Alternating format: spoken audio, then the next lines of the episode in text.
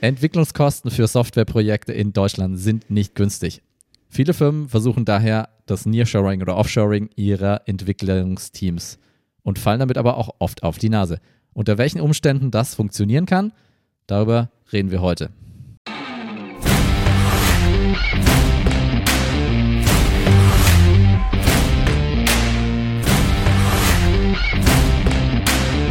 Hallo und herzlich willkommen zum Software für Menschen Podcast über angewandtes UX-Design und moderne Managementmethoden in der Softwareentwicklung.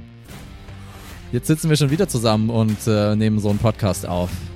Ich habe schon langsam Rückenschmerzen vom ganzen gerade sitzen. Das mache ich sonst immer nicht. Sonst bin ich immer so äh, leicht äh, mit gebeugtem Rücken auf der Tastatur und äh, code. Wie läuft's bei dir, Sebastian? Naja, vielleicht hat der Podcast noch einen positiven Effekt auf deine Haltung. Das wäre doch was. Ja, ich glaube auch. Ähm, was geht bei dir so? Was, was, ich, was sind so zurzeit spannende Themen bei dir?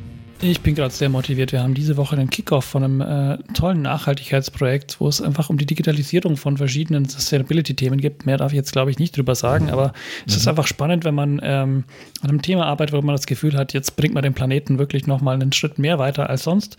Und ähm, ich denke, das ist für viele aus unserer Generation ja so, aber es macht einfach Spaß, ähm, an sowas arbeiten zu dürfen und da so ein Projekt voranzubringen. Ja, auf jeden Fall. Ich meine, so gerade Sustainability-Themen, Klimakrise und so weiter sind ja einfach Themen, die uns in der Firma und auch jeden bei uns in der Firma beschäftigen, wobei wir auch viel reden. Ähm, ja, äh, absolut. Sag mal, sag mal, ist denn in dem, in dem Projekt, wo du das Kickoff hattest, ist denn da irgendwie auch das Thema Nearshoring, Offshoring dabei? Zum Glück nicht in dem Fall, nee. Okay, das wäre jetzt eine super Überleitung gewesen, aber anyway.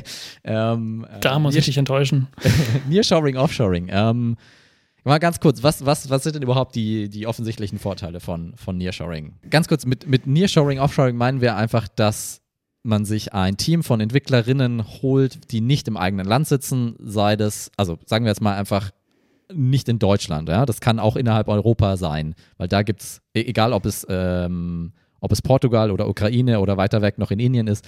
Ähm, es hat alles ähnliche und gleiche Herausforderungen. Absolut, ja. Und wir haben einfach ähm, in den letzten Jahren viel Erfahrung gesammelt, mit unterschiedlichsten Teams auf unterschiedlichsten Plätzen der Welt zusammengearbeitet und ähm, wollten das jetzt mal versuchen, kondensiert ähm, rüberzubringen. Und der entscheidende Vorteil, äh, der erste, wenn ich da gleich mal einsteige, ähm, ist, dass Entwickler in und Entwicklerinnen einfach sehr äh, rar sind an vielen Stellen. Und äh, wenn ich natürlich sage, ich rekrutiere jetzt nicht mehr nur in Deutschland, sondern weltweit, dann habe ich vielleicht überhaupt erstmal die Möglichkeit, über, äh, jemanden zu finden und habe einfach einen viel größeren Talentpool, auf den ich zugreifen kann, um äh, mein, äh, um, um ja, einfach tolle Leute zu finden, die für mich äh, gerne Software entwickeln möchten. Ja. Das heißt, ähm, erstmal gibt es die Talente und die gibt es wirklich. Die gibt es einfach nicht nur in, den, in, in Deutschland und in den USA. Ne? Die gibt es wirklich auf der ganzen Welt. Äh, Absolut. Also, meine, wir haben ja ein paar davon in unser Team eingebunden. Ja? Also ähm, genau. Die, die, die, sind, die sind da und die sind, das sind einfach tolle Menschen. Das sind tolle Menschen, das sind tolle Designerinnen, das sind tolle Entwicklerinnen, tolle Projektleiterinnen. Ähm, darauf sollte man auf jeden Fall zurückgreifen. Also auf keinen Fall wollen wir euch davor abhalten, ähm, das, das sich anzuschauen. Es ist aber ein deutlicher Unterschied, ob ich jetzt sage, hey, ich hole mir eine Freelancerin, die ich in mein bestehendes, gut strukturiertes, gut durch, mit guten Prozessen versehenes Team reinhole von draußen oder jemanden sogar einstelle in mein Team, was schon ein eingespieltes Team ist, im Vergleich zu, ich habe wenig Ahnung von Softwareentwicklung oder ich mache jetzt mein erstes Softwareprojekt und ich versuche den billigsten Anbieter im Ausland zu finden, der mir Entwicklungskapazitäten stellt. Also ganz großer Unterschied ähm, und da muss man ganz, ganz besonders aufpassen. Ähm, und das da, ich meine, ein anderer Vorteil ist noch die, die, die, die natürlich die Kosten, die geringer sind. Ich glaube, ich weiß nicht, ob ich es gerade schon gesagt habe. Ähm, und, und, dann war es das auch schon. Dann muss man sich auch schon jetzt gucken, was, was sind die Nachteile, die da, die da mit reinspielen können.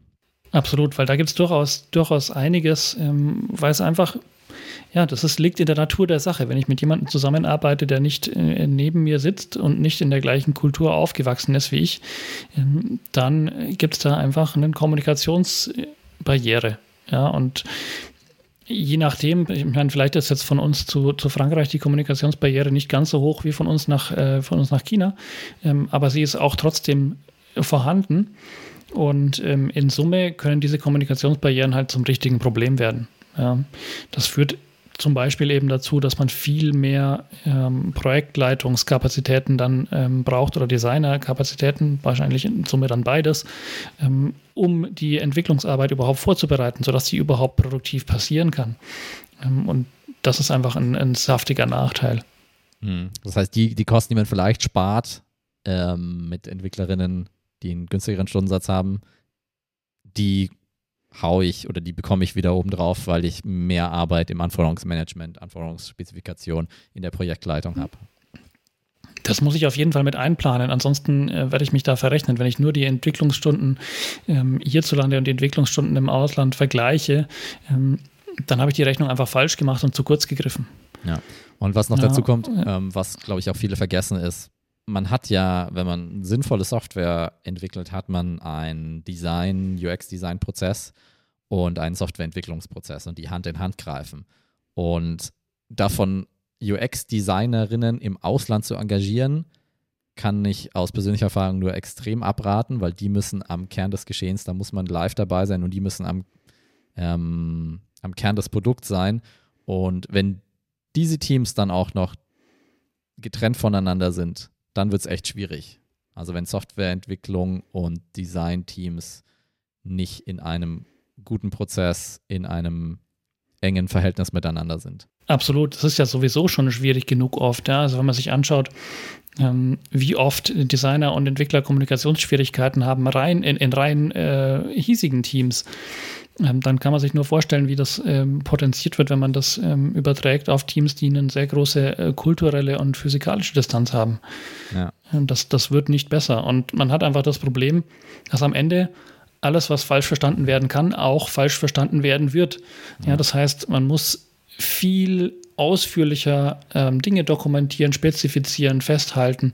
Ähm, und das widerspricht ein bisschen dem agilen Gedanken ja, ähm, wo man einfach sagt, ich will mehr iterieren und dafür nicht so viel Dokumentation schreiben. Ja. Das ja. ist oft schwierig in so einem Setup. Ja. Und das liegt vor allem daran, dass ich, ähm, oder das, was, was wir oft sehen, dass halt dann ganz kleine Teams im, im Nearshoring gebucht werden. Also ich hole mir da eine oder zwei oder drei mhm. Personen, die für mich was tun. Und was ich eigentlich tun müsste, ist, dass ich ein, dass ich diesen Leuten eigentlich, dass ich eigentlich eine ausstelle, gründe in dem Land, wo ich mein Nearshoring betreiben will, um diese Leute auch wirklich an Bord zu nehmen, um sie auch wirklich in die Firmenkultur zu integrieren, weil dann kann es schon funktionieren. Aber das, dann muss, muss ich einen großen Schritt gehen und langfristig planen, weil, auch aus unserer Erfahrung, wenn ich jemanden einfach nur so und vor allem über irgendeine Agentur engagiere, die irgendwie so Nearshoring ähm, äh, Talente vermittelt, dann sind die auch schnell wieder weg, wenn sie woanders was kriegen oder wenn sie tatsächlich irgendwie eine Festanstellung irgendwo kriegen. Also das. Ja, vor allem, vor allem die richtig guten Leute, die sind dann nie da lang, ja, weil die merken, ach, da, da kriege ich ja viel zu wenig für meine Leistung. Ja, die schauen sich auch an, was ein Entwickler hier bei uns in Deutschland verdient, ähm, wenn er für eine deutsches Firma, eine deutsche Firma arbeitet und ähm, schaut sich dann an, was, was da noch mehr rauszuholen ist. Ja, das sind ja schlaue Leute.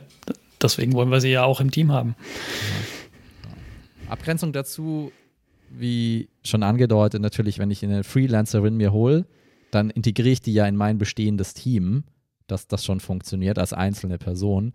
Und die ist mhm. auch, ähm, das ist dann, kann dann, das kann dann gut funktionieren.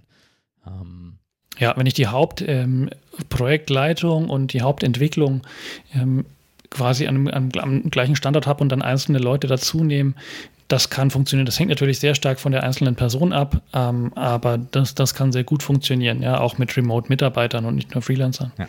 Also fassen wir es so zusammen, wenn das, der überwiegende Teil ähm, ein etabliertes Team ist, dann kann ich aus aller Welt äh, oder dann kann ich, dann kann ich immer Leute dazu nehmen, bei denen äh, die die dann dort integriert werden. Aber wenn ich versuche, ein ja. eigenes Entwicklungsteam aus dem Boden zu stampfen, dann ist besonders, äh, da sag ich mal, da ist das rote Ausrufezeichen. Da muss man echt aufpassen, weil das hinzukriegen, ist echt schwierig.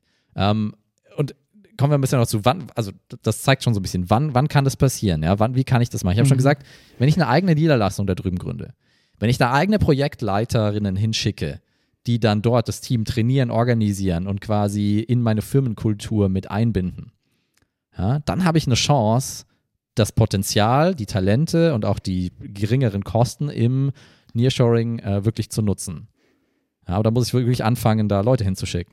Absolut. Ich, ähm, denke, in dem, in dem Maßstab, wo ich das tun kann, ähm, kann ich dann auch die, die Benefits ziehen. Aber das heißt, eben auch, dass das, das Projekt erstmal groß genug sein, dass, äh, sein muss, äh, dass sich das lohnt ähm, und das Investment auch ein größer angelegtes und längerfristiges ist, ähm, als mal kurz ein Projekt fertig bringen zu wollen. Weil man sieht es halt auch oft, die, Leu die Leute werden halt einfach, da werden einfach zwei, drei äh, von einem, von einem Nearshoring-Dienstleister zwei, drei Entwicklerinnen dazu gebucht, ähm, um schnell ein Projekt abzuschließen und ähm, dann wird's, dann passiert das, was, was oft passiert, wenn man schnell ein Projekt abschließen will, dann dauert es noch länger, ja. ähm, weil, der, weil der Overhead so riesig ist, ja. Ja, genau. Also zusammenfassend zu sagen, ähm, natürlich etwas Eigenwerbung an der Stelle. Wenn ihr selber wenig Erfahrung oder keine Erfahrung mit Softwareentwicklung habt und selber auch kein UX-Design-Team habt, keine Projektleiter, die aus der Softwareentwicklung kommen, dann würden wir euch natürlich als äh, Firma, die sowas macht, ähm, empfehlen, einen Dienstleister zu holen, der extrem gut zuhören kann, der extrem eine krasse Auffassungsgabe mitbringt und eure komplexen Probleme versteht, weil sie sind meistens komplexer, als man denkt.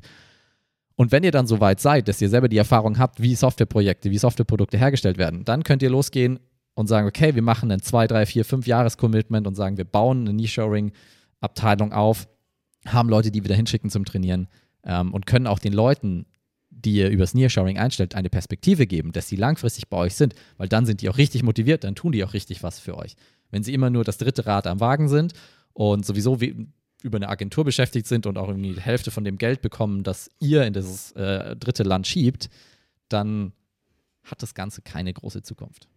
Absolut, ja. Es kann funktionieren, aber man muss es einfach wirklich gut machen und man muss es strategisch planen ähm, und, und nicht versuchen, mal kurzfristig einen, einen, schnellen Win sich zu holen, weil das wird einfach in die Hose gehen. Absolut. Okay, ich würde sagen, wir belassen es heute mal bei einer kurzen Episode. Das ähm, ist, was wir aus unserer Erfahrung darüber sagen können. Wenn ihr eine eigene Meinung dazu habt oder eine andere Meinung, würden wir sie gerne hören. Schreibt es uns in die Kommentare. Es ist ein spannendes und auch wichtiges Thema für die Zukunft, weil die Welt wächst zusammen und wir müssen miteinander und zusammen in die richtige Richtung arbeiten, alle. Ähm, aber wie, wie geht das eben? Wo muss man aufpassen? Äh, Sebastian, vielen Dank für deine Insights und ähm, vielen Dank fürs Zuhören da draußen. Wenn euch das gefällt, dann abonniert doch in eurem Podcast-Player jetzt direkt diesen Podcast oder auf YouTube diesen äh, großen bekannten Subscribe-Button drücken. Wir freuen uns auf euer Feedback und ja, bis dann. Wir sind durch und wir sind raus. Danke euch. Ciao. Ciao.